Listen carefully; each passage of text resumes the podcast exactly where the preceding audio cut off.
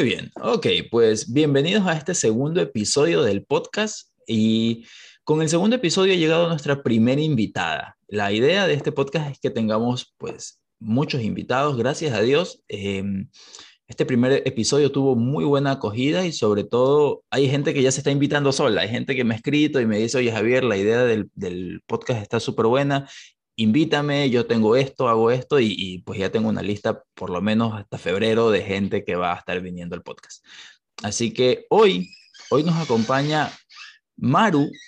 Eh, Maru Panganiba tiene, acabo de conversar con ella un poco más en detalle en tras cámaras y tiene la experiencia en ventas que yo tengo en vivir.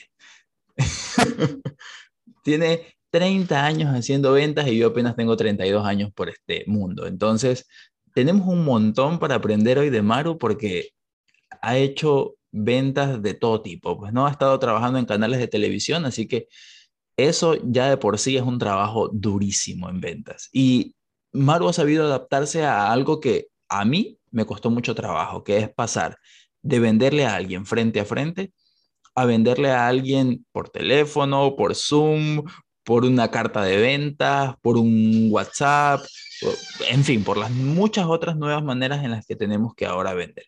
Así que bueno, no le vamos a dar más largas para que Maru se presente, nos cuente un poquito sobre ella y empezar a, a bombardearla de preguntas. Maru, bienvenida. Gracias, muchas gracias Javier. Es un placer verdaderamente estar contigo y ser la, pues la que abre, ¿no? Tu primera invitada con este podcast, siempre dicen que hay que darle la, la patadita. Yo no sé cómo darte la patadita virtual. Hemos cambiado muchas cosas al modo virtual, pero la patadita no lo sé, entonces pues yo creo que será una pues, así como cachetadita virtual. Sí, no, no, hay más. Con todo el cariño y con todo el amor y diciéndote muchísimo éxito en esta nueva etapa que estás este, abriendo en, en, en tu carrera, ¿no? Muchísimas gracias. Eh, Déjame decirte que he tenido la oportunidad de trabajar con jóvenes precisamente de tu edad, entre los 30 y los 35 años, de los cuales uh, he aprendido muchísimo. O sea, yo estoy impresionada de cómo viene esta nueva juventud, ¿no? -huh. Con tanto conocimiento. Ustedes nacieron en una era digital, ¿no? Sí. O sea, para ustedes no es tan, tan extraño, digamos, este mundo. Pero obviamente para mi generación es que eh, tengo amigas que todavía el teléfono es así como ya sabes, un tabú de, de no, no, a mí, a, a mí nada más explíquenme dónde se contesta, o sea, ¿no? Y, y lo más básico. Sí, y, sí, sí. Tienen utilizados sus equipos, tanto de cómputo como de telefónicos. Uh -huh. ¿Y por uh -huh. qué? Porque no se han atrevido ¿no? a dar este salto, a actualizarse, a entender que tenemos que estar creciendo eh, y, y, evolucionando en nuestra nueva era. Y más ahora Total. con el con que nos dio la, la pandemia, ¿no? Total. Es, un... Eso, fue, eso no fue un, eso sí fue una patadita. Eso fue, un... Eso fue un patadón. Eso fue una fue patada un espartana, sí. Entonces, eh, pues con toda esta historia, imagínate yo ya 34 años en ventas, ¿no? Así como dices, tú venías naciendo y yo ya estaba vendiendo. Sí, sí, sí, sí, sí tal cual. Me, me, cuando me dijiste más de 30, yo dije, no puede ser, Dios mío. Lo que llevas vendiendo, yo llevo viviendo. Sí, pero obviamente en las, las ventas en mis inicios, ¿no? Uh -huh. Muchos de los que ahora seguramente nos van a estar escuchando y van a poder eh, ubicarse en, esta, en este momento, pues yo quiero que imaginen, ¿no? A, a una Maru sin experiencia en ventas. Uh -huh. una, una, chica, ¿no? Que, que finalmente tiene que enfrentarse al reto, porque es un reto también, uh -huh. de vender, de no querer dejar a los hijos en casa, ¿no? Porque no los quiero dejar con nadie. Mi bebé tiene dos meses, Rodrigo tiene dos años, un mes, cuando yo tengo que empezar a vender. Entonces, uh, tengo un amigo que me habla, me encanta porque él vende joyería y me dice, mamacita, ¿puedes seguir llorando o te pones a vender? Y yo dije, sí, pero yo no sé vender. No, ¿cuántos no hemos respondido? Yo no sé vender. Total. Y nos da pánico, ¿no? Nos da miedo, nos da sí. vergüenza. Sí. Entonces, a mí, yo cuando que me encanta hablar de estos temas, porque finalmente también son temas que además de todo lo que he estudiado y todo lo que he leído, lo he vivido.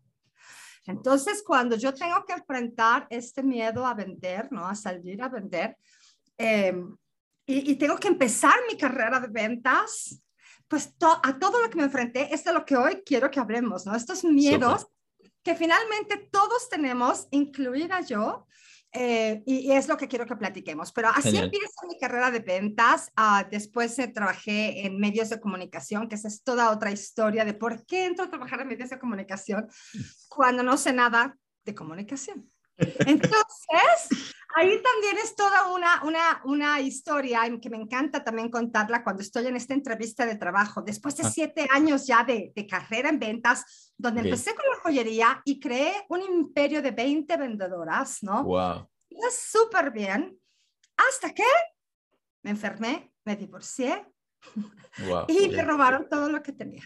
Dios mío. Todo junto. todo junto en el mismo mes, un diciembre me acuerdo perfecto, entonces perdí todo lo que tenía mío, lo que tenía consignación, todo. Estaba enferma, me dio hepatitis, estuve ocho meses en cama sin poderme levantar de la cama y además me divorcié. Entonces, cuando tienes que volver a levantarte, cuando tienes que volver a empezar, cuando tienes que buscar fuerzas de algún lugar donde no lo encuentras. Pero en mi caso, por ejemplo, yo tenía un gran motor, que eran mis hijos, ¿no? Para mí eran un gran impulso. Entonces, ahí es donde voy a pedir esta entrevista, a esta entrevista de trabajo a TV Azteca.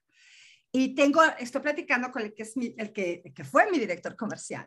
Okay. Y entonces él, él, me dice, oye, me encanta tu carrera en ventas, ¿no? Siete años vendiendo, este, toda esta historia de, de, siete, este, siete años, 20 vendedoras, todo fantástico. Híjole, me dice, pero este, estás divorciada, tienes dos hijos, y vas a empezar con el tema de que si tengo que ir a la escuela por tal y tengo que ir a no sé dónde y la tarea y los niños. Cuando me empieza a decir esto, me hace cuenta que algo me brinca en la cabeza y de repente le dije, oye, ¿te puedo hacer una pregunta personal? Pues sí, claro. dije, ¿tú estás casado? Sí. ¿Tienes hijos? Sí, tres. dije, ¿ya alguien te preguntó eso para estar en el puesto en el que estás? me dijo, no, pero yo soy hombre. Y quiero que ubiques esta época. O sea, por supuesto, por supuesto. Hoy vivimos en la era del Me Too. En la época en la que a mí me toca esta entrevista, era una época totalmente diferente, donde además el mundo de la publicidad era un mundo regido por los hombres. Por supuesto.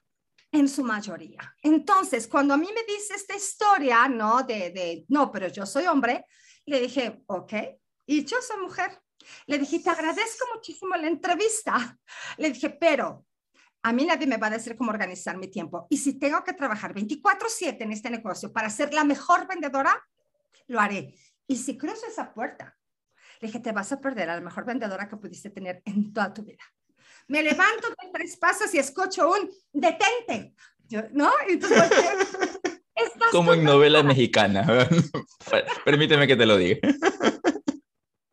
Entonces, ahí también es, es donde empiezo mi carrera en medios, obviamente de comunicación. 24 años trabajando en ventas de publicidad, creando campañas eh, publicitarias súper exitosas, trabajando con grandes empresas como Pepsi, por ejemplo, que lo amo. Eh, y obviamente aprendí muchísimo, muchísimo, y siempre fui la vendedora número uno en todas las empresas donde trabajé. Entonces, bueno, pues toda esta experiencia, todas estas cosas son las que me llevan a hace cuatro años independizarme y empezar esta carrera hoy nueva de eh, empezar a capacitar, ¿no? Empezar a enseñar lo que sé, hacer ese camino más fácil a, a, todos los vendedores que vienen, ¿no? Ahora y que no saben por dónde empezar. Entonces, pues esta sería un poco de, de, mi historia y por qué estoy aquí contigo y con ustedes. Súper, súper, Maru. Oye, que es fascinante, me encanta. Mira, mira que, mira cómo, cómo funcionan las conexiones, ¿no?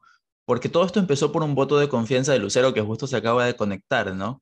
Porque a Maru básicamente la conocí porque estamos eh, dando charlas dentro del congreso que organizó Lucero y, y su compañera. Y, y dije, bueno, pues si está aquí, algo a de saber de lo que habla. Entonces nos organizamos y, armamos. Y, mira qué, qué tremendo personaje que me he venido a, a, traer para el podcast hoy día. Tremendo personaje. Así que muchas gracias, Maru, de nuevo por, por estar acá. Oye, quiero empezar con una cosa interesante o una pregunta. O te voy a plantear un mito que a mí me gusta pensar. Cuando uno es pequeño y está en la escuela, el profesor pregunta, ¿qué quiere ser de grande? Bombero, doctor, abogado. Mi hermano quería ser recogedor de basura, iba corriendo. Cuando pasaba el del tacho de la basura, salía corriendo el el camión. Como tiene musiquita y todo, salía corriendo a mirarlo. Uno quiere ser de todo, pero jamás dice quiero ser vendedor. Nunca he escuchado a un niño diciendo de grande quiero ser vendedor. Y cuando tú empiezas en ventas, sea por emprendimiento o porque vas a un empleo de vendedor, siempre dices es que me tocó ser vendedor y, vas como, no, no quiero ir a la reunión de mis amigos porque me van a preguntar en qué trabajo y, me van y tengo que decir que soy vendedor. ¿Qué, qué pasa ahí? ¿Por qué, ¿Por qué esto? Hay un estigma tremendo con el tema de las ventas y creo que hoy día ya, gracias a Dios, está cambiando, pero es un estigma grandísimo que traemos cargando de toda la vida. O sea, eh, a mí misma, y te digo, lo reconozco, cuando me dice mi amigo René, ponte a vender joyería, y me dice que tengo que hacer una reunión en mi casa con las cosas que yo fui a traer de Guadalajara, y me dice, tú las sacas y las enseñas y esto, y bla. no, me dio la cátedra completa, pero cuando yo estoy sentada en la reunión con mis amigas y tengo una bolsita, una bolsita, porque ahí cabía todo, y la, y la, estoy estrujando porque no sé cómo hacer y les veo la cara a todas y yo digo, pero qué vergüenza. ¿cómo voy a sacar esto? ¿No? Y entonces, de repente, ya sabes, la primera dice, yo ya me voy. Ay, yo dije, la primera se va y se van todas. siempre pasa lo mismo. Dije, si no saco las cosas, ahorita se van a ir. ¿Qué fue lo que hice? Hacerme de una de las tantas excusas, ¿no? Que nos ponemos para poder sacar el coraje para vender. Oigan, se me olvidaba, mi mamá me dio unas cositas para que se las enseñara y las aventé en la mesa como si las así de, con unos sustos, ahí están, ¿no? Y no quería ni voltear. ¿Cuál es mi sorpresa cuando todas empiezan a ver las cosas? Y es que a mí me gusta, y es que yo quiero, y es que está increíble, y es que mira, y es que tal. Y de repente todo se vende. Entonces, yo le hablo a mi amigo René y le digo, oye, ¿qué crees? Me dice, ah, ya sé, me vas a decir que las ventas no son para ti, que no naciste para esto, que no, no, no, no, no. Y no tengo, mira, lo que pasa es que ya no tengo nada. ¿Cómo que no tienes nada? Te robaron. No, no, hombre. Me dije que lo vendí todo. Me dijo, a ver, vente por más. Dije, no, espérate, se acabó de llegar ayer de Guadalajara, o sea, se los vendía a crédito. Me dijo, vente por más, no detengas la cadena que estás empezando. Y así empecé los primeros siete años. Entonces, entiendo esta vergüenza, este miedo, porque aparte dicen, ¿no? Típico, ay, soy vendedor, seguramente no estudió nada. Sí, eso también. No, estudió nada. Este, oye, es que me dedico a las ventas mientras encuentro algo mejor. Mí se me cae así de, no, no, o sea, ¿cómo que mientras encuentres algo mejor? O sea, ¿qué mejor carrera, no, de, de, de ventas que, que, la que te da la oportunidad de servir a los demás, de ayudar a los demás con tu producto, con tu servicio? Ahora, vender es una carrera tan honrosa como cualquier otra, porque además también requiere de profesionalizarla. Hay que estudiar y estudiar muchísimo. Que no se crean que cuando te dicen, oye, es que esa niña le vende arena en el desierto, vende hielos en Alaska. No, es porque, no, a ver, el primer mito es, eh, ¿nacemos o no nacemos vendedores? Claro que todos nacemos vendedores. O sea, desde siempre, desde que lloramos, cuando nos damos cuenta de que si lloramos, nos cargan, nos apapachan, nos dan leche, nos estamos saliendo con la nuestra. Entonces generamos un, mira, lloro, vienen a hacerme caso. Lloro más fuerte, me cargan más horas. Lloro incontrolablemente, no me dejan solo. Entonces, estoy vendiéndome de una u otra manera. Voy creciendo y voy haciendo mis grupos de amigos.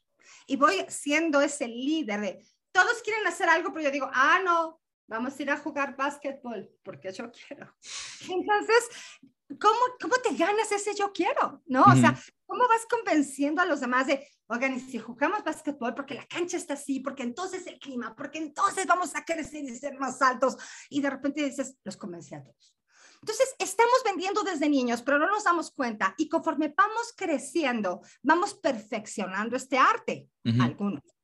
Otros, obviamente, no lo practican y lo dejan como ahí guardadito, ¿no? Entonces, ¿qué es lo que pasa? Si tú realmente te dedicas a esto, lo profesionalizas, te vuelves un experto, vas a poder triunfar en lugares donde otros no van a poder. ¿Por qué? Porque vender es un arte. O sea, ¿cuántos negocios no hay? Y ahora que trabajo con jóvenes y doy clases en la universidad, gracias, te juro que cuando me invitaron a dar clases de ventas a la universidad, yo dije, no lo puedo creer. O sea, por fin se abre la materia de ventas en las universidades. Por fin se dieron cuenta de lo importante que es aprenderte a vender, porque es uno, y aprender a vender un producto o servicio. Entonces, el hecho de hoy poder compartir esto con los jóvenes y verlos, típicos, sus grupos de amigos, y entonces cuando yo salga de la carrera, vamos a poner una empresa increíble, yo consigo el producto, yo administro, yo soy contable, yo, y yo les pregunto, ¿quién va a vender? No, mis, es que eso no está contemplado. pues entonces prepárense para fracasar. Claro. Prepárense para fracasar su negocio, porque si nadie sabe vender, no van a poder tener un negocio. Entonces, esa es una de las primeras cosas que yo te diría, o sea, estas, esta, estos mitos, estas cosas que tenemos tan arraigadas, que hoy están cambiando, qué bueno. Y, que, y que es esta vergüenza por, por, digo, por, por, por sentir que vamos a exponernos. No, o sea, ¿cuántas veces no hemos, dicen que el, el éxito está detrás de vencer el miedo? ¿no? Entonces, si logramos dar este paso y hacer este algo que nos causa tanta cosa, ¿no? Así de, ¡oh, qué horror salir a vender! Y lo logramos.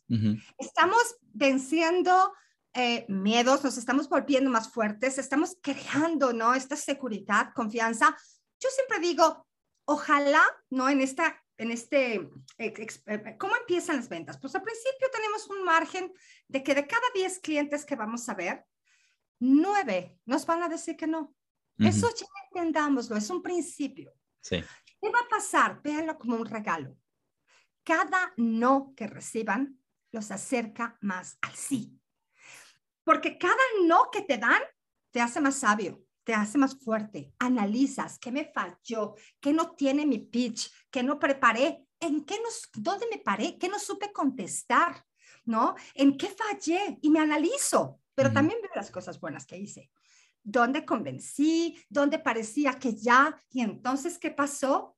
Entonces, conforme voy apuntando y haciendo todo esto, cada vez se me va volviendo mejor y mejor y mejor. Entonces yo entiendo, entiendo que los primeros me digan, es que yo salí a vender y iba toda entusiasmada, con una sonrisa de oreja a oreja, como me dijiste, y entonces recibo el primer no y digo, ay, no importa, voy por el segundo. Y voy con esas mismas ganas y ese mismo entusiasmo. Sí. Cuando vas en el cuarto, en el quinto, en el sexto, en el séptimo empiezas a pensar, esto no es para mí. Definitivamente no sirvo. En el octavo dices, voy a tirar la toalla. Ya, es, las ventas no son lo mío, o sea, yo no sé por qué estoy intentando. En el noveno dices, renuncio. ¿Qué hubiera pasado si te hubieras esperado uno más? Sí. Hubieras vendido lo hubieras logrado. Pero es esta resiliencia que tienen que tener los vendedores para enfrentar esos nos y seguir adelante con el mismo entusiasmo que con el primero. Esa es clave. Sí, sí, sí, sí, sí. Sí, tal cual, de verdad que sí. Y, y con esto que, que, dices, Maru, quisiera entrar un poquito en el tema de los miedos.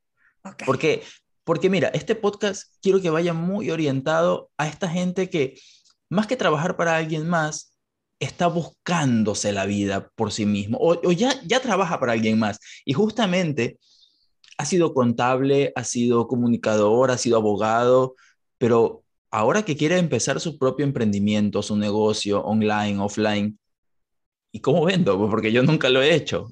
Y, y ahí vienen todas estas cosas de las que ya hemos hablado, ¿no? Estos mitos de, pero es que mis amigos me van a ver vender, ¿qué van a decir cuando venda? Ok, que ya lo tocamos un poco. Y ahí ya me encuentro, pues, ¿no? Con el primer teléfono, con la primera persona, ¿y qué le digo? Y, uno siente que se va a orinar ahí mismo. Sí. Entonces... claro, es como si tienes el teléfono aquí, ¿no? Ya sabes, y tu lista de prospectos, ¿no? Y te la quedas viendo a uno y al otro, como diciendo, Sí, pero Dios, ilumíname, no, sí, me como, ¿Y, ¿Y qué hago? Sí, y, y, y, ahora qué hago? Y más las lo que llamamos llamadas en frío, o sea, ¿no? Eh, siempre me dicen, Maru, ¿qué, ¿qué, hago con las, con, qué miedo, qué miedo, ¿no? Tomar el teléfono y que una persona que ni sé quién es, ¿no? O sea, ni tengo idea y voy a empezar a decirle, hola, ¿qué hago? Entonces, un, un miedo, un miedo grande, es, es, esto, ¿no? De enfrentarnos a alguien que no conocemos. Entonces, bueno, lo primero es, nunca hagan una llamada en frío. O sea, conozcan de antemano ¿no? Lo que puedan de ese cliente, para que puedan nuevamente crear esta, esta frase gancho que les va a ayudar a romper el hielo. ¿Qué es lo que pasa? Por ejemplo, me tocó entrenar a un equipo de ventas de una mueblería, eh, Drive Bureau, eh, que vendían mm, mm, sillas eh, ergonómicas. Y entonces ellos decían, ¿cómo puedo hacer mi primer, no, este clic con la persona? Y yo le decía, fácil. Toma el teléfono y pregúntale a la persona, hola, ¿qué tal? Buenas tardes. Eh, mi nombre es María Eugenia Panganiva, hablo de Drive Bureau. ¿Me permitiría hacerle una pregunta que le va a parecer un poco extraña, pero que necesito hacérsela antes de empezar a platicar? Fíjate, es lo primero que estás haciendo. La persona todavía no sabe ni de qué le vas a hablar, pero le estás pidiendo permiso para hacerle una pregunta. Entonces te va a decir, sí, dígame. Y entonces tú le preguntas, ¿Se encuentra usted cómodamente sentado en esa silla donde está ahorita? O le pregunto, ¿cuántas horas pasa ahí sentado y qué pasa cuando se levanta? ¿No tiene un dolor terrible de espalda? Entonces, normalmente, o sea, ay, fíjese que sí. O sea, realmente sí, sí paso más de ocho horas aquí sentado, ¿no? Y la verdad es que sí, la espalda ya no la aguanto qué maravilla, déjeme platicarte. Y entonces ahí empiezas, ¿no? Claro. Pero tienes que aprender a romper el hielo, a saber por dónde, ¿no? este, también muchas veces les digo, piensen, por ejemplo, que tienen como un don, llamémoslo de esta manera, por decir algo. A mí me ayuda muchísimo el tono de voz. Ya. ¿No? El, el acento que tengo, que déjame decirte que soy mexicana, este acento raro que tengo, que lo amo y lo bendigo, es lo que a mí me ha hecho eh, esta, esta, barrera del hielo impresionante, porque entonces yo empiezo a hablar y la persona me interrumpe. O sea, me encanta porque me dicen, perdón, perdón. O sea, se cuenta como diciendo, ni te estoy haciendo caso, espérate. ¿De, de dónde eres? No. Entonces, no, me rompen todas mis... Y yo, ahí, tan emocionada que yo estaba. Pero, pero entonces eso me permite, ¿no? mi, respuesta siguiente es, ¿de dónde crees tú? Claro. Ah, pues es que me suenas como medio rusa, como medio italiana, como medio... No, es que fíjate. Y ahí empezamos a platicar. Claro. Si te fijas, hay dos cosas que, que te hacen vender. Una, cuando caes bien, y la otra cuando sabes generar confianza, porque son dos cosas impresionantes a la hora de vender. Entonces, caer bien no es fácil. Entonces los digo, no, no somos moneditas de oro. A ver, no le vamos a caer bien a todo el mundo. Total. Pero si encontramos esta forma, ¿no? ¿no? ¿no? te ha pasado que de repente me tocó con mi hija? Llega a la casa el otro día con unos tenis naranja, fosforescente, que se veían de aquí al infinito y con una plataforma gigante. Entonces yo la veo entrar y digo, ay Dios mío, pero ¿qué es eso? Y entonces le digo, oye Karencita, ¿y esos tenis? No, no, es que no, no. El vendedor de la tienda me, me, me, alucinó, o sea, me dijo que se me veían increíbles y entonces, no, me, convenció de que el color de naranja era fantástico y entonces estoy súper emocionada y dije, ¿y de verdad? Me dijo, sí, me cayó súper bien. O sea, entonces compró los tenis porque le cayó súper bien. Total. ¿Cuántas veces no has dicho, no le compré porque me cayó en la punta del hígado? Sí, sí, sí, sí, sí. sí. No, sí, sí, y no le compraste a la persona. Ahora, la otra es porque no te, porque no te generó confianza. ¿Y cuántas veces no hemos sentido cuando tenemos a la persona enfrente? y hay algo, algo, no sabes definirlo, pero algo que dices, no le voy a comprar porque no le creo. No le voy a comprar porque hay algo que no me, que, me está mintiendo o que no está bien o no, y entonces dices, ¿por qué no lo compraste? No sé, no sé, pero la verdad es que... mala espina, mala, no, no me dio esa buena sensación. Entonces, hay dos cosas que te hacen no, no vender impresionantemente bien, fuertes, no caer bien y no generar confianza. Entonces, uno de los grandes miedos, ¿no? Primeros es cómo le caigo bien a la persona, cómo creo empatía, ¿no? ¿Cómo hago este clic, este match maravilloso en los primeros segundos?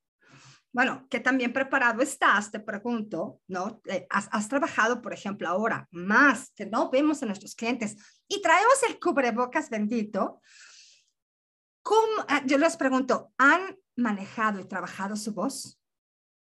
Esa, esa es una gran, gran cosa, una gran cualidad.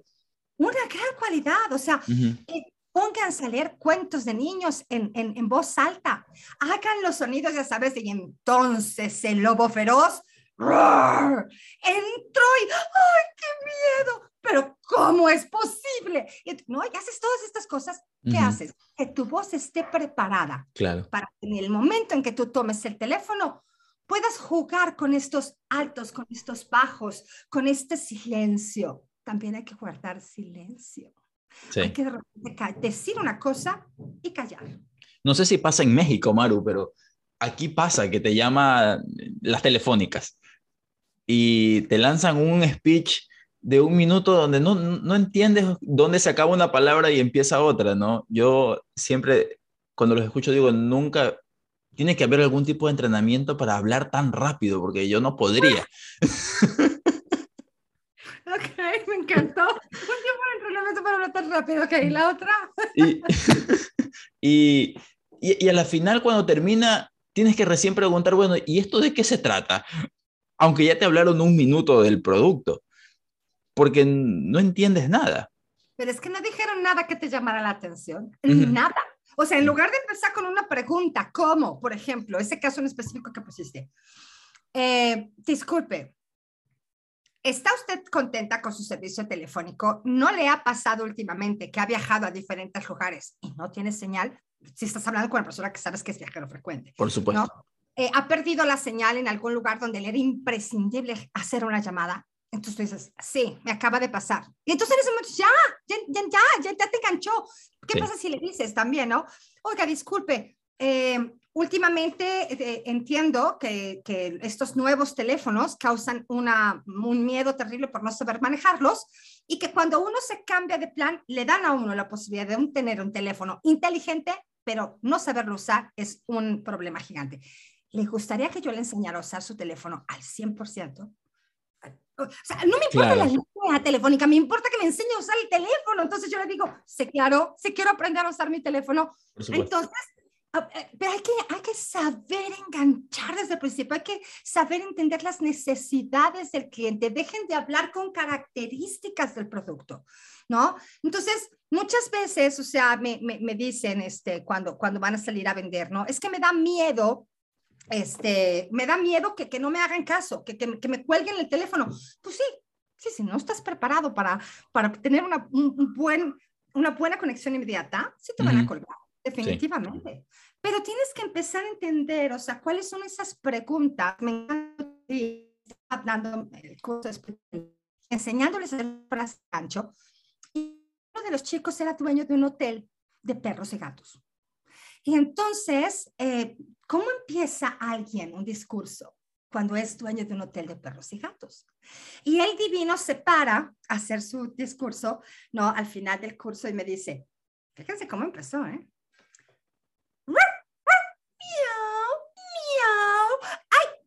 Perdón, se me olvida que estoy hablando con humanos. Estoy tan acostumbrado a hablar con mis amigos de cuatro patas que de repente se me olvida que ustedes, papás de mis amigos, son los que me los van a traer aquí. Dices, yo sí le quiero dejar a mi perro a alguien que le ladra a mi perro, ¿no? Claro. Mi perro. O sea, los ganas de inmediato haciendo algo disruptivo. Uh -huh. ¿Por qué le tienen tanto miedo a hacer algo diferente? ¿Por uh -huh. qué ese pánico a no verte? No, dicen, es que no me voy a ver profesional. ¿Cómo, perdón? O sea, ¿dónde pierde la profesionalidad? El, el, profesionalismo, perdón, ¿dónde pierde el profesionalismo? El hacer algo. Y, y aquí haz de cuenta que tengo una historia increíble de Ana. No sé si la conoces, la historia de Ana. ¿Nunca no, te la no, no, no, no, dale todos amaríamos a esta Ana. Te lo tengo que contar porque, porque muchas veces no es eh, un miedo muy grande es ese, que me dicen, yo tengo miedo, ¿no? A hacer algo diferente y caer en el ridículo. Tengo miedo a, a hacer algo, ¿no? Diferente y, y, que la gente no, pues no entienda lo que estoy haciendo. A ver, háganlo bien. O sea, háganlo diferente, pero háganlo bien. Y aquí está la historia de Ana. Eh, eh, tengo a Ah, no sé si has escuchado a Víctor Kruper, que, que, me puede encantar, eh, ¿no? el, conferencista de TED Talk y, y, motivacional. Víctor cuenta esta historia de Ana, donde dice que él le encanta el bosque. Dice, a mí me encanta el bosque, me encanta la neblina, me encanta el frío, me encanta, ¿no? Este, poner mis chamarras, mis botas y salirme a caminar en medio de las ramas y del crujir, De, de, de, los árboles, del viento y sentir este frío que te cala los huesos y que vas caminando y tal. dice, pero tengo la suerte de estar casado con una mujer y con unos hijos que aman la playa. ¿Por qué? No lo sé. ¿Por qué puede amar alguien el ir caminando por una arena que pica los pies, que está caliente y te quema. ¿Por qué puede amar a alguien meterse al mar y salir con arena en cualquier lugar recóndito de tu cuerpo, sentirte pegajoso? ¿Por qué ama a alguien estar tirado al sol como iguana mientras está sudando como cerdo y escurriendo? ¿No? ¿Por qué alguien ama la playa? Dice, no lo sé pero mi esposa y mis hijos lo aman. Así es que cada vacación me dicen, quiero ir a la playa. Y entonces yo escribo en Twitter y pongo, hotel bueno, bonito y barato, playa, bla, bla, bla. Y claro, tengo todos estos amigos fascinantes en Twitter que empiezan a contestar y empiezan a poner nombres de hoteles. Y entonces cuando un hotel se repite, hay una constante de ese nombre, yo digo, este es bueno.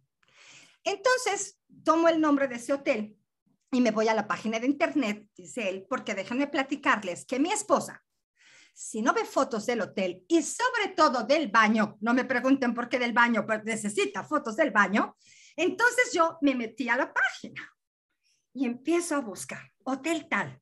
Se abre y, oh sorpresa, no hay nada, página en construcción. Ah, ¿y ahora qué hago con esto? Dije, bueno, pues voy a mandar un correo. Entonces, mando el dato de contacto y digo, a quien corresponda.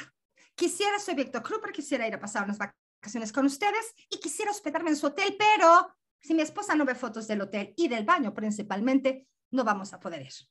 Atentamente, Víctor Kruger. Le llega un correo de regreso y desde el título del correo, fíjense, el título del correo, qué importante es el subject. Y dice, no se preocupe, yo le arreglo, yo le ayudo a convencer a su esposa no se preocupe, yo le ayudo a convencer a su esposa. No, dice, pero ¿qué título es ese? Y entonces lee el email, claro, con curiosidad, ya generaste curiosidad. Entonces, ábrese el correo. Y dice, estimado señor Kruper, mi nombre es Ana. Y he leído, ¿no? Lo que nos escribió y su preocupación por no tener páginas, este, por no tener fotos del hotel. Déjeme le cuento. Los dueños del hotel son multimillonarios y cada año remodelan el hotel por completo y cambian todos los colores de las paredes, de las colchas, los muebles, todo. Y ahorita estamos en proceso de remodelación y es por eso que no tenemos las fotos arriba, pero que si es por fotos, no vamos a parar. Y yo le voy a ayudar a convencer a su esposa. Mire, yo no soy fotógrafa experta, pero he tomado mi celular, he subido corriendo las escaleras, me he metido a una de las recámaras que ya están listas y la que creo que puede funcionar para sus hijos, estaba escuchando al.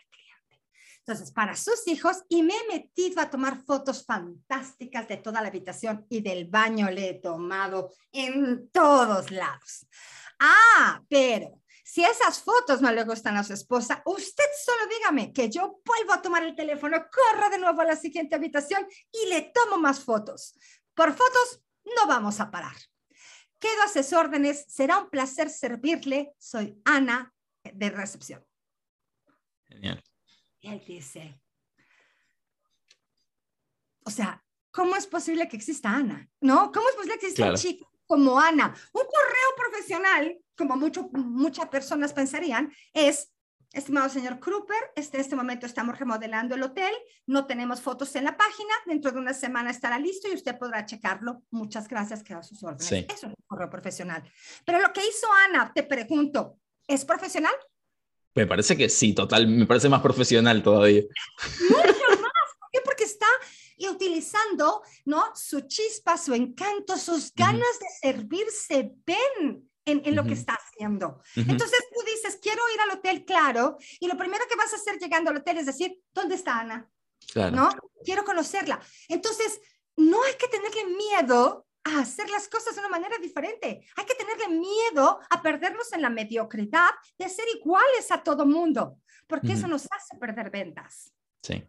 ¿No? Entonces, esa es mi historia de Ana y quiero que haya más Anas en el mundo. Total. espectacular historia, Maru. Definitivamente creo que hay 400 lecciones que sacar de esa, de esa historia, porque podríamos regresar y mirarla desde tantos ángulos. Es más, es una microclase de email marketing además. No, no, mira, email marketing, storytelling, eh, la parte de...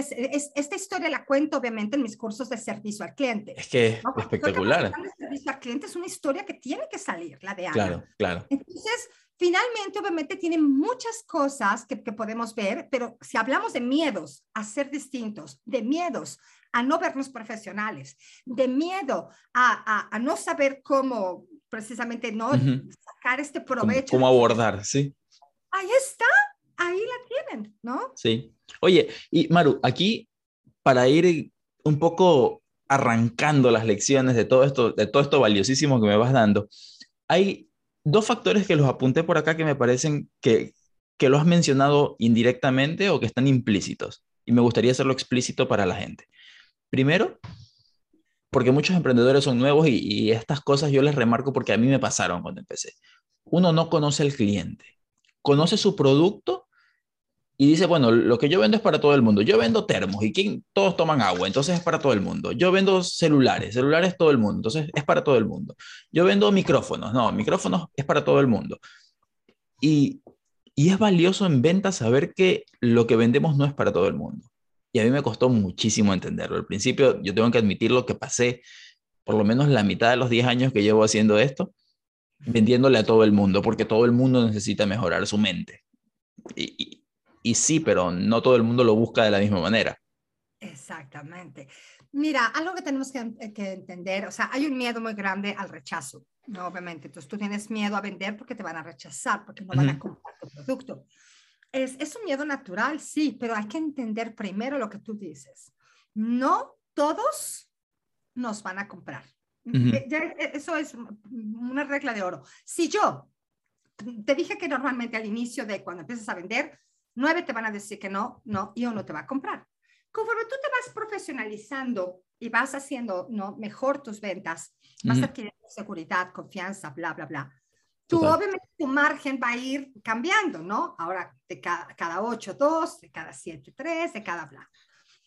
Yo hoy les digo, yo hoy, hoy que me considero una vendedora extraordinaria, con muchísima experiencia, tanto en campo como en teoría, yo tengo un, porcentaje de cierre de ventas de 8 a 2. Estos dos no me van a comprar. ¿Por qué? Porque a lo mejor no hicieron clic conmigo, ¿Por qué? Porque mi producto no era para ellos. Y hay que entender que mi producto no es para todo el mundo, como tú dices. ¿no? Es un error pensar, ¿todos necesitan clases de ventas? Sí. ¿Todos van a querer clases de ventas conmigo? No. Genial. Ocho de cada diez, ¿sí me explico? Va a haber dos que digan, pues es que a mí mm, no me cae bien, no, punto sea, su, acento me parece muy extraño y no la quiero escuchar. O sea, vete a saber cuál sea la excusa, pero la va a ver, ¿no? Entonces, yo lo que digo es eso, o sea, entonces primero es entender, no todo el mundo te va a comprar. Lo siguiente, no te están rechazando a ti, están rechazando el producto. Y muchas veces te lo tomas tan personal. ¿Qué es lo que te va haciendo? Que te vayas hundiendo, ¿no? En este, no sirvo, no, no me creen, este, lo que vendo no es bueno, tal. No, no, no, no es a ti, no es a ti. O sea, es, es el producto, es el que te digo que no todo el mundo te va a comprar, pero tú tienes que mantenerte. Una, si tienes la certeza de que tienes un producto extraordinario, porque eso es importante, no tratemos de vender engañando, ¿no? Que esa es otra. Ese es otro asunto. Cuando hablábamos de los mitos, ¿no? De, los, de las ventas y tal, es que muchas veces los vendedores empezaron en esta historia ancestral siendo los merolicos en los circos, en las plazas, ¿no?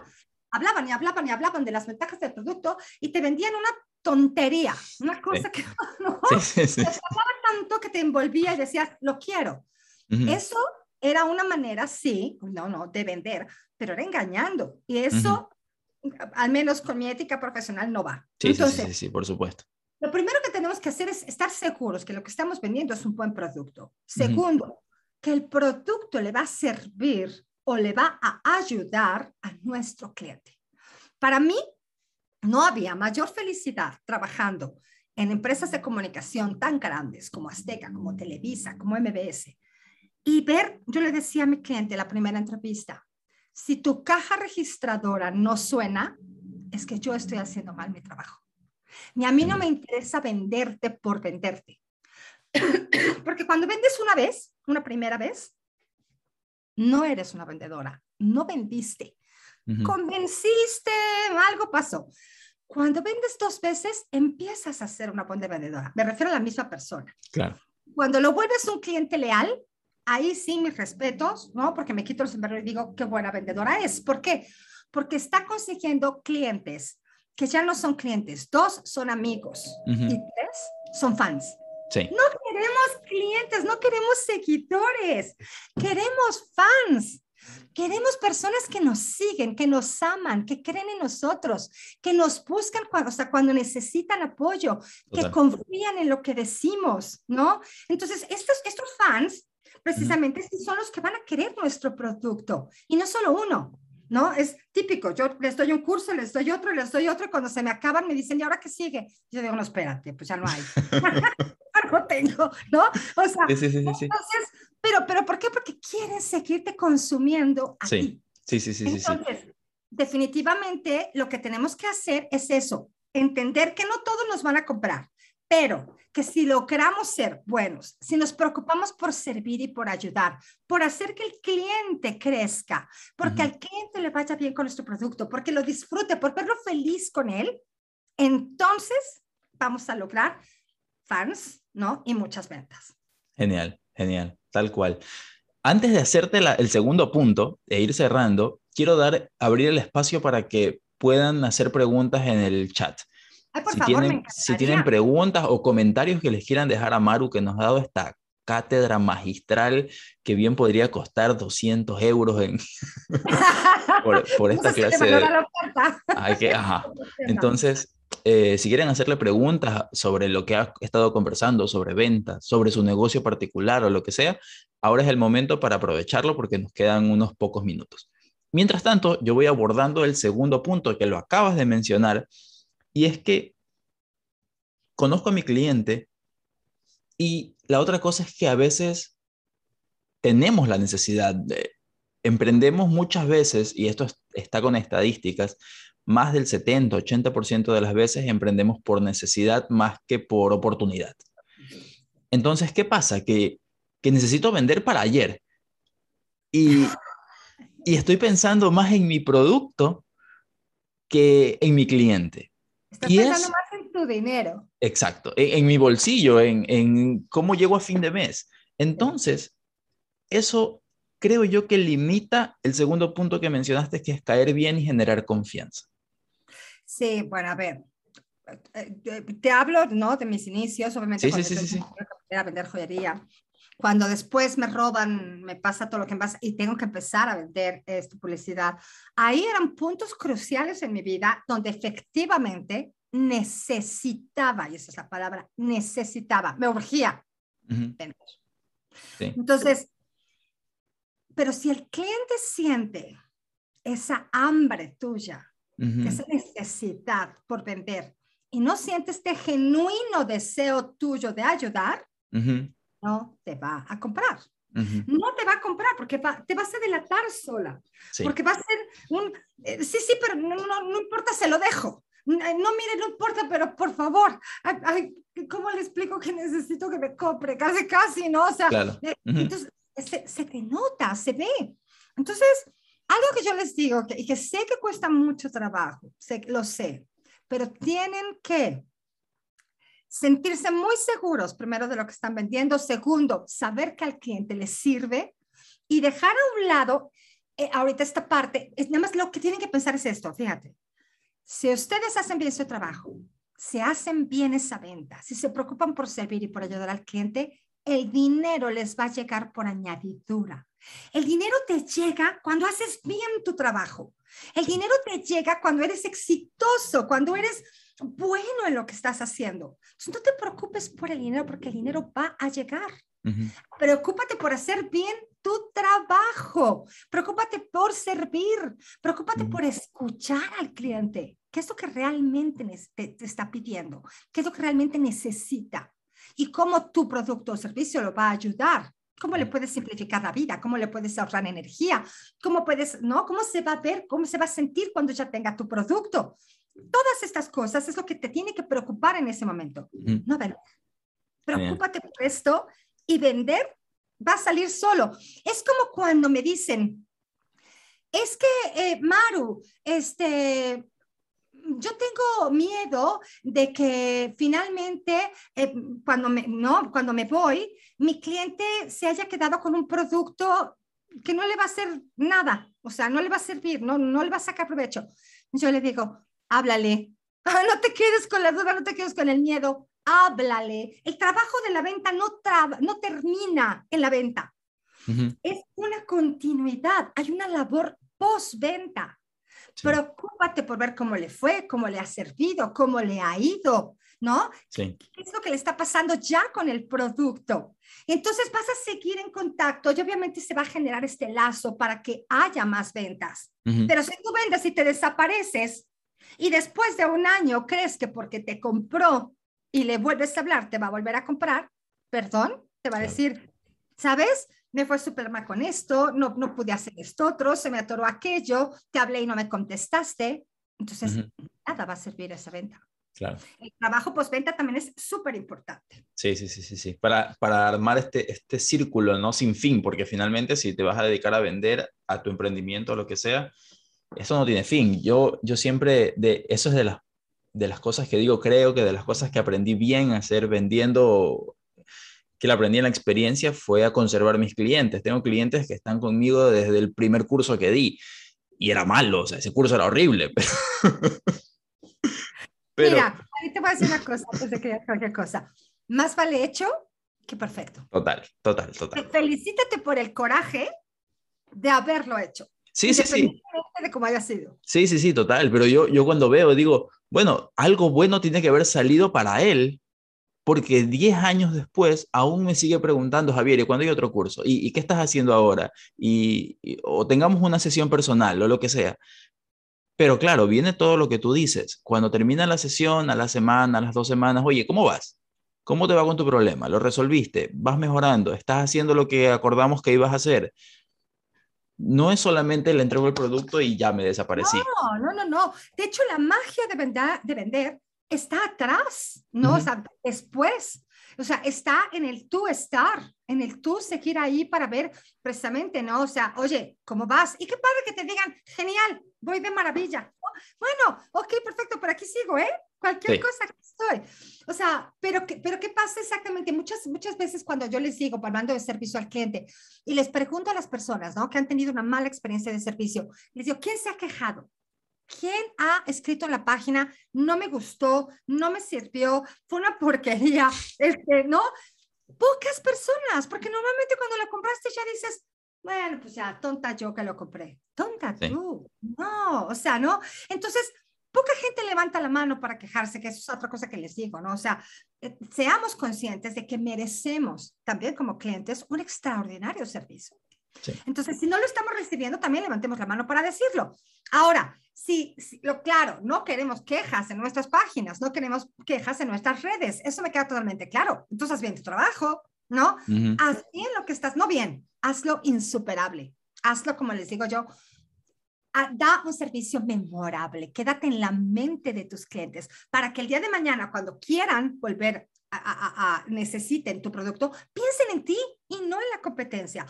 Estamos viviendo en un mundo tan infoxicado, que significa lleno, saturado de información, que tu competencia te rebasa de repente sin darte cuenta, ¿no? Entonces, ¿por qué? Porque no estás pendiente también de lo que están haciendo, ojo, y, y no estás pendiente de tu cliente. Entonces, si pierdes el contacto con el cliente, si pierdes de vista el qué está pasando, entonces vas a perder tus ventas posteriores.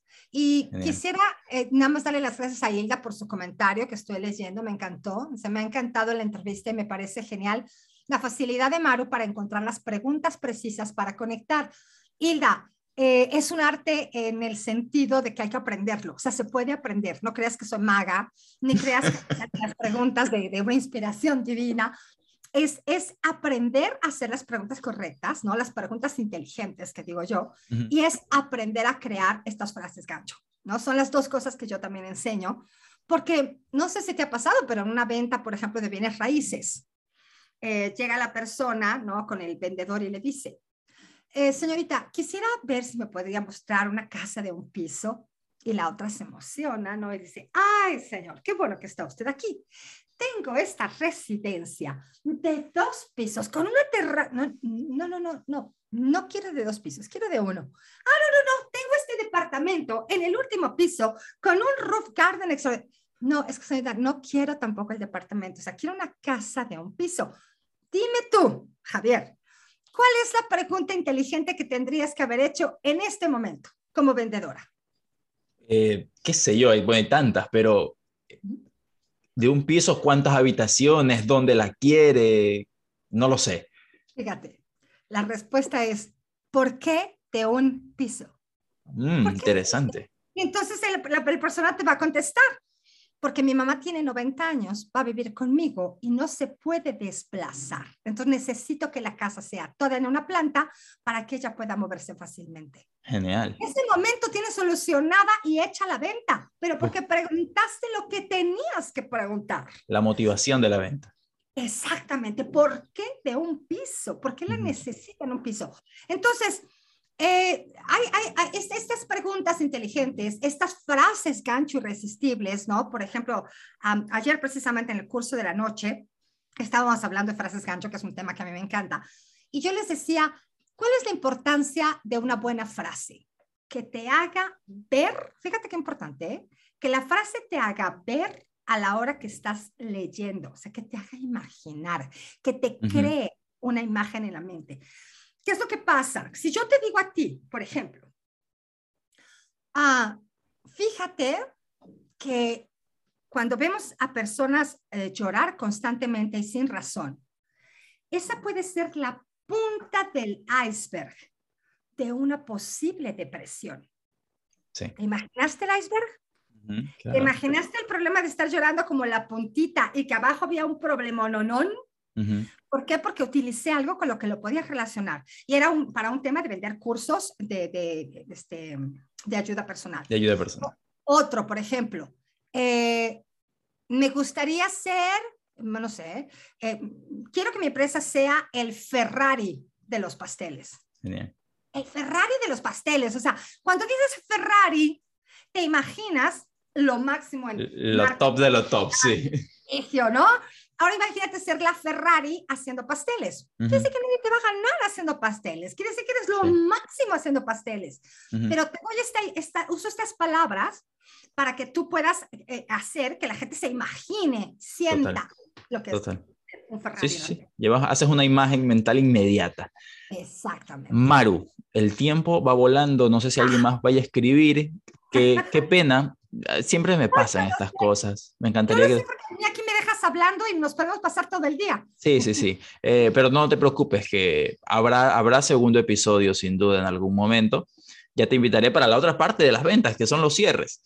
ah, buenísimo tema. Ya, hablaremos de eso. Eh, ahora me gustaría que igual nos dejes a dónde te puede encontrar la gente que te está escuchando. ¿Dónde te encuentra? ¿Qué haces? ¿Qué tienes? ¿Dónde pueden aprender más contigo? Todo. Gracias, gracias. Mira, bueno, en redes sociales me pueden encontrar como Maru Panganiba Pentas, tal cual, Maru Panganiba Pentas, todo pegadito, en Instagram y en Facebook. En LinkedIn soy María Eugenia Panganiba, ese es mi nombre, de hecho, María Eugenia Panganiba. Me dicen Maru y ese es el nombre comercial que he usado porque todos mis clientes me conocen así y se me quedó el Maru Panganiba. Quizá porque el panganiba entiendo que es a veces un poco complicado y el maru es muy fácil. Entonces, un maru panganiba es una combinación. Que el equilibrio perfecto. Y ah, en, en, Twitter soy M Panganiba. Me pueden encontrar ahí en las redes. Ahí van a ver mucho, obviamente, de lo que, de lo que hago todos los días. ¿Qué es lo que yo, en qué les puedo ayudar? Yo doy asesorías, consultorías, ¿no? En, en estrategias eh, de ventas y de servicio al cliente y los cursos que, que, doy, que son talleres de 20 horas, no crean que es fácil, talleres de 20 horas, donde aprenden a hacer su discurso de ventas perfecto en un minuto, que es el speed selling, que les enseño las cinco herramientas indispensables, claves que tiene que tener un discurso perfecto. Después, el cómo vender sin ver a tu cliente cara a cara, que es mucho de lo que hemos venido platicando ahora, saltar a la era digital y cómo vender en redes, vía telefónica, WhatsApp. Y después, eh, servicio al cliente, cómo dar un servicio memorable, ¿no? Super service. Este, donde además lleva un taller de creatividad que les puede volar la cabeza porque les ayuda a pensar fuera de la caja y es extraordinario. Entonces, más o menos eso, eh, tengo cursos abiertos, pocos veces abro las fechas, estoy a punto de abrir ahorita fechas para curso. Chequen mis redes, por favor, y, y, vean las fechas, porque estoy tan metida en los cursos empresariales que lleno mis horarios con los empresariales y me queda poco tiempo para poder abrir a personas ¿no? de todo tipo que se metan a estudiar conmigo. Entonces, ahorita estoy por abrir dos fechas, tanto de servicio al cliente como de speed selling, para que estén pendientes y se registren. Y les voy a decir algo, si, por, si mencionan que estuve contigo, o sea, no, Maru, yo te vi con Javier y quiero estudiar contigo, se acaban de ganar el 50% de descuento. ¡Qué bestia! Lo máximo. Muy bien, muy bien, genial. Genial, Maru. Oye, muchísimas, muchísimas gracias por esta entrevista. Es fantástica, fantástica. Definitivamente eh, valora raudales. si, si esto es en el podcast, no me imagino en el curso, ¿no? Así que... La verdad es que a mí amo, amo lo que hago, amo lo que hago. Y, y si me permite la gente hacer lo que amo, y me permiten enseñar, ¿no? Y darles un poco de mí, soy lo más feliz del mundo, o sea, en, ayudarles. para, para, mí que me hayas invitado, Javier, es un honor estar contigo. Sé que tengo muchísimo que aprender de ti y te voy a entrevistar yo también a ti. Este, y de verdad, gracias, ¿no? A todos los que nos están viendo ahorita, gracias eh, Lucero, gracias Hilda, gracias a Juan eh, por estar aquí y a todos los que nos van a ver en la entrevista grabada. Les mando un abrazo y un beso enorme, todo mi cariño y todo mi amor. Y salgan a vender, por favor, porque las ventas es lo que los va a llevar a despegar sus negocios. Muchísimas gracias, Maru. Qué gusto de nuevo y pues ya nos veremos pronto. Muchas gracias a las personas que se conectaron en vivo y a los que nos están escuchando por, por diferido. Un abrazo. Chao, Maru. Gracias, nos vemos. Chao, chao. Chao.